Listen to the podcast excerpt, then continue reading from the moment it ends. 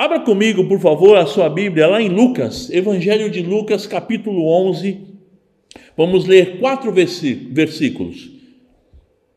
E eu queria falar sobre ensina-nos a orar. Eu acho isso muito interessante, porque esse assunto, né, sobre ensinar a orar. Eu, lembrando, eu era novo convertido e, e eu tinha um, um medo muito grande se alguém pedisse para mim orar na igreja. Porque eu, como é que eu vou fazer? Eu, eu não, não, sei como orar. E, né, e, e meu, meu amigo que falou de Jesus para mim, ele falou assim: olha, orar é falar com Deus. Então, quando alguém te pedir para você orar, você vai conversar com Deus, você vai fazer um, é um bate-papo, você vai falar aquilo que está no teu coração para Deus. Se é um momento de adoração, você vai adorar. Se é um momento de, de pedido, você vai pedir. Então é isso. E aí ele ainda falou: ó, lê os salmos, os salmos têm bastante exemplos de orações e tal. E isso era uma coisa de novo convertido, e graças a Deus isso passou, né? E aí com a intimidade você acaba aprendendo que orar é, é diálogo, é você está falando com Deus, com teu Pai, né? E o texto diz assim, Lucas 11, versículo 1. Certo dia, Jesus estava orando em determinado lugar Tendo terminado, um dos seus discípulos lhe disse: Senhor, ensina-nos a orar, como João ensinou aos discípulos dele. Ele lhes disse: Quando vocês orarem, digam: Pai, santificado seja o teu nome, venha o teu reino, dá-nos cada dia o nosso pão cotidiano, perdoa-nos os nossos pecados, pois também perdoamos a todos os que nos devem, e não nos deixes cair em tentação. Interessante que esses homens aqui, os discípulos, eles falaram para Jesus: Senhor, ensina-nos a orar. Só que é, é interessante porque eles vinham de uma cultura que a oração era uma coisa comum. Desde criança eles já oravam, eles tinham esse hábito cultural, né, da sua religião. Mas aqui eles estavam pedindo algo mais do que ensinar uma oração, como eu pedi para o meu amigo, pô, me ensina como é que eu oro, se alguém me chamar para orar em público, como é que eu faço? Não, eles estavam querendo saber é, como é que a gente vai orar, Senhor, como o Senhor ora. E aí me veio no coração que, na verdade, o que eles queriam era saber a intimidade, ter, na verdade, aquela intimidade que o Senhor Jesus tinha com o Pai. Porque constantemente o Senhor Jesus se afastava para orar. Constantemente o Senhor Jesus estava ali falando com o Pai, então eles queriam que o Senhor ensinasse essa intimidade. Nós queremos ser íntimos do Senhor. E é interessante, a palavra de Deus diz lá em 1 Tessalonicenses, capítulo 5, versículo 17 e 18, que é da vontade de Deus que nós oramos. É da vontade de Deus que nós oremos, que oremos, que falemos com o Senhor. Deus se agrada quando eu falo com Ele. E quando nós oramos, nós mostramos, na verdade, a dependência que nós temos de Deus. Quando eu vou orar, eu vou dizer o seguinte: eu estou falando o seguinte, Senhor, se o Senhor não for comigo, se o Senhor não me abençoar, se o Senhor não abrir essa porta, se o Senhor não me mostrar se de fato essa porta é a, a, a porta certa, eu não tenho direção. Orar também no sentido de agradecer, orar é, não só pedindo, porque a gente tem essa mania, né? A gente só pede, pede, pede, tem uma facilidade muito grande de pedir.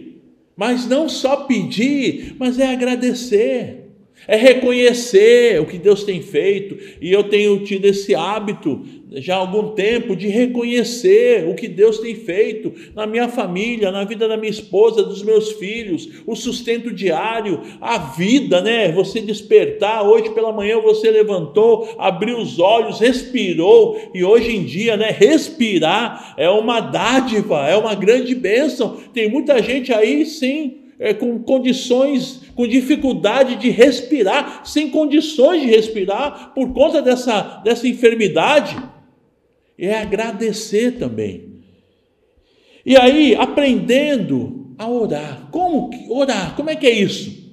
E o Senhor Jesus, ele nos deixou uma oração modelo para que a gente aprendesse. E eu queria de alguma maneira, te ensinar, né? A gente vai aprender agora como orar. E lá no livro de Mateus, no Evangelho de Mateus, volta um pouquinho a sua Bíblia, você estava em Lucas. Mateus é o primeiro livro do Novo Testamento, é o primeiro Evangelho. Mateus capítulo 6, versículo 9, nós vamos ler até o 15. É o famoso é a famosa oração do Pai Nosso ou oração dominical, como algumas versões trazem, né?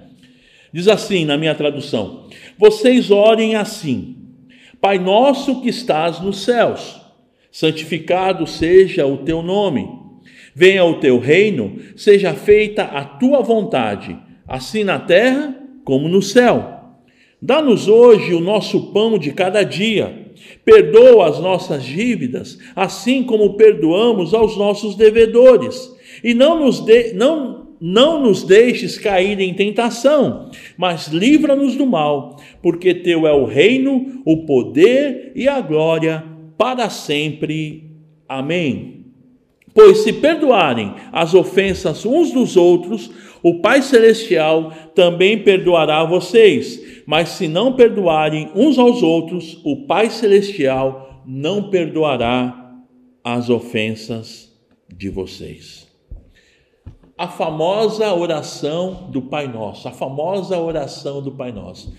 Na nossa cultura, eu, eu entendo que essa oração é até interpretada de uma forma é, errada, que ela, ela vira é, como se fosse uma repetição. E, e eu, eu percebo aqui que Jesus, ele na verdade deixou um modelo. Não que nós deve, devêssemos orar só essa oração. Pai nosso que estás no céu, santificado, né? Mas ele deixou um modelo, porque os discípulos chegaram, Senhor, não ensina-nos a orar. Como é que nós podemos orar? E a primeira coisa, a oração ela diz Pai Nosso. É uma oração que deve ser é, levada a Deus. Fala de intimidade, fala de Pai Nosso, intimidade de filho com o Pai. Pai Nosso que estás nos céus.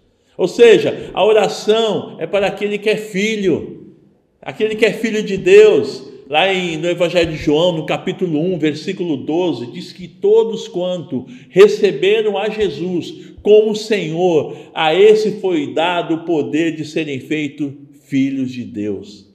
Mas a todos que o receberam, a todos que creram em Jesus, foi dado o poder de se tornar filho de Deus. Então, a primeira coisa que a gente aprende aqui, né, é que a oração é com o Pai é a intimidade de filho para o pai. Eu, vou, eu devo orar ao meu pai, a Deus Pai. A oração deve ser feita. Em segundo lugar, fala sobre santificado seja o teu nome. Que o teu nome seja santo na minha vida. Não é que Deus vai ser mais santo, mas eu devo ser mais santo diante de. Como é que é isso, ser santo? É, às vezes a gente fica, poxa, mas eu sou santo, não... como é que é isso, santinho, né? A gente tem muito essa, essa questão, mas o ser santo tem a ver com estar diante de Deus limpo, com os, com os pecados confessados. Santificação tem a ver com separação, separação do que? Daquilo que desagrada a Deus. Santificação tem a ver com lavagem, com limpeza, com banho, né? É, você sendo limpo na presença do Senhor. Então, quando você ora, Pai, intimidade, santificado, Senhor, eu quero ser santo, eu quero ser separado, eu quero estar na tua presença, eu quero estar com os, os meus pecados confessados, porque todos nós pecamos, todos nós temos pecados, mas a palavra de Deus diz lá em 1 João, capítulo 1, versículo 9 que se, se nós confessarmos os nossos pecados, Ele é fiel e justo para perdoar os pecados e nos purificar de toda injustiça. É isso, santificação é ter os pecados confessados, santificação é você estar em comunhão com Deus santificado seja o teu nome na minha vida. Em terceiro lugar, eu gosto muito dessa parte da oração que Jesus ensinou, que ele diz assim: Venha o teu reino. Venha o teu reino, o reino de Deus na minha vida. É o reino de Deus no meu dia a dia. Interessante, amados, a partir do momento que nós temos um encontro com Jesus, não tem essa, não, eu sou crente na igreja, fora da igreja, né, é, religião, negócios à parte, não tem essa. Uma vez que eu tenho Jesus como Senhor da minha vida, em todas as áreas da minha vida, Jesus faz parte. É venha o teu reino, é dessa maneira, venha o teu reino no meu trabalho, venha o teu reino no meu casamento, venha o teu reino na minha família, nos meus negócios, nos meus sonhos, nos meus pensamentos. Venha o teu reino, vem reinar na minha vida, através das minhas ações, através do meu testemunho, através daquilo que eu falo. Por isso que a gente tem que tomar cuidado do que a gente fala, do que a gente escreve, do que a gente posta, porque é venha o teu reino. É dessa maneira, venha o teu reino. Em, em quarto lugar, seja feita a tua vontade, aqui na terra como no céu. Ou seja, a vontade de Deus, ela é soberana. Por mais que, que você não deseje fazer a vontade de Deus, ela é soberana. Mas a oração do Pai Nosso está me ensinando, Senhor, que a tua vontade seja feita na minha vida, nos meus sonhos, nas minhas ações, nos meus relacionamentos, que a tua vontade seja feita. Que a vontade de Deus seja feita na tua vida, meu querido. Que a vontade de Deus seja feita no teu lar, no teu trabalho, nos teus sonhos, nos teus negócios, no teu dia a dia, no relacionamento familiar. Que a vontade de Deus seja estabelecida. Em quinto lugar, dá-nos hoje o nosso pão de cada dia. É gratidão. Sabe, isso é muito interessante e é muito importante na vida com Deus, ser grato. Eu tenho procurado ser grato a Deus, ser grato a Deus por tudo que Ele tem me dado, por tudo que Ele tem feito. Grato a Deus pelos livramentos. Algumas vezes eu tenho orado e tenho falado assim com o Senhor: Senhor, é, eu, tenho, eu quero te agradecer pelos livramentos, até que eu não percebi. Porque às vezes você é livre, você é liberto, você é, passa por alguma situação que você nem percebeu, mas que o Senhor te livrou. Então a gratidão, sabe? Ser grato, grato pelo pão, grato pela, pela bênção, grato pela dádiva da vida. Ser grato, grato ao Senhor, grato ao Senhor pela, pela tua família, pela tua esposa, pelo, pelo, pelo teu marido, pelos teus filhos, ser grato ao Senhor pela igreja, grato ao Senhor pelos irmãos, pelo pastor, ser grato ao Senhor. Grato ao Senhor porque nós podemos ter essa tecnologia. Hoje nós não podemos estar reunidos por um tempo, mas nós podemos, é, presencialmente, né? Mas nós podemos estar reunidos através do, do Facebook, do YouTube, através da tecnologia que nos foi dada. Ser grato, grato. Obrigado, Senhor. Obrigado pela vida, obrigado pela bênção, obrigado por tudo que o Senhor tem feito. E aí o, na oração fala mais assim: perdoa-me como eu tenho perdoado. Isso é verdade? Estava me questionando, isso é verdade? Eu tenho perdoado? Porque na verdade nós gostamos de receber perdão. Quando pisamos na bola, quando eh, erramos de alguma maneira, e a gente gosta de ser perdoado. Mas você tem perdoado? Você tem perdoado as pessoas? Porque o perdão de Deus, ele tem a ver com a graça de Deus, porque todos nós somos pecadores. Todos nós estamos separados de Deus. Se não for a graça do Senhor, se não for o amor de Deus que nos amou de tal maneira que enviou seu único filho para que todo aquele que nele crê não pereça, mas tenha a vida eterna, nós estávamos fritos. O perdão de Deus é pura graça de Deus. E perdoar eu como cristão, você como cristão, perdoar é uma atitude cristã, de filho de Deus. Só o filho de Deus ele consegue perdoar. Quando eu perdoo, eu sou perdoado pelo Senhor. E isso tem que fazer parte da minha vida. Tem que fazer parte do meu dia a dia. Ser perdoador. Perdoar, mas também é, pedir perdão, mas também perdoar. É o que esse, essa oração aqui ensina. E aí o Senhor diz assim: não nos deixe cair em tentação, mas livra-nos do mal. É o seguinte: é pedir a dependência de Deus. Senhor, me livra do mal. me livra das tentações. Olha, Senhor, não permita que eu, que eu caia, não permita que eu me envolva com coisas que vão vão me trazer consequências terríveis. Livra-me da tentação, livra-me do mal. E por fim, amados, por fim, teu é o reino e o poder e a glória para sempre. É reconhecer, reconhecer quem é Deus. Teu é o reino, teu é o poder, tua é a glória. É reconhecer que Deus é o Todo-Poderoso. É Ele que tem feito milagres. É Ele quem tem feito maravilhas. Esse Deus é tremendo.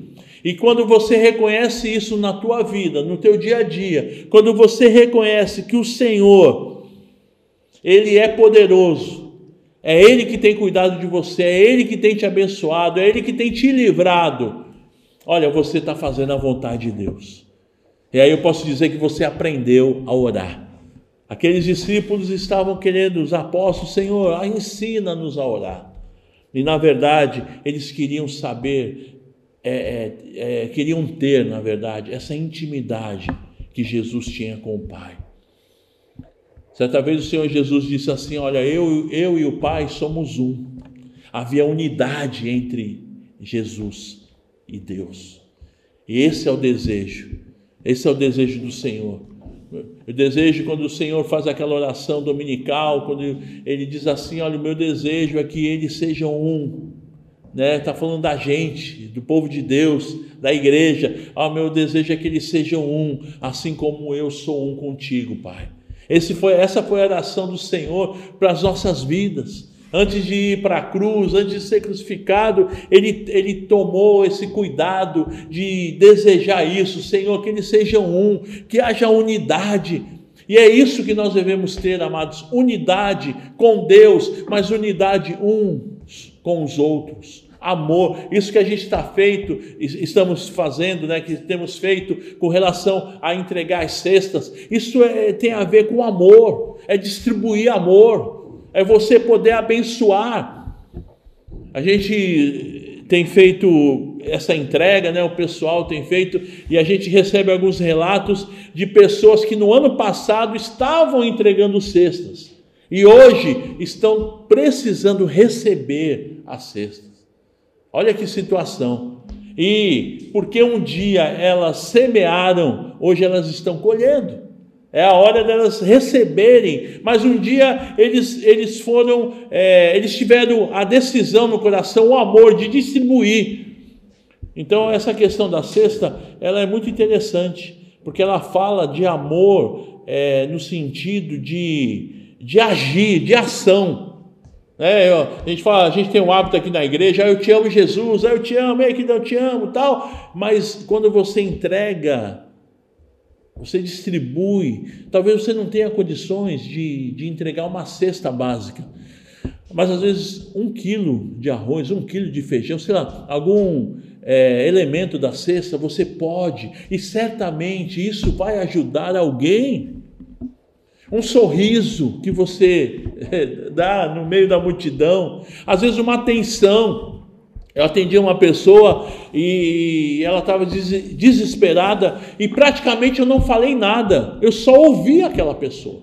Agora há pouco mesmo, estava atendendo uma, uma, uma senhora e ela estava falando, falando, e eu ali olhando, vendo o desespero dela, a situação que ela está passando, e ela falando, falando, falando, e dentro do meu coração, é, o Espírito de Deus falou assim: olha, está precisando de um ouvido ela está precisando de atenção. Ela falava dos filhos que não dão atenção para ela, e eu comecei a olhar para os olhos dela e prestar atenção.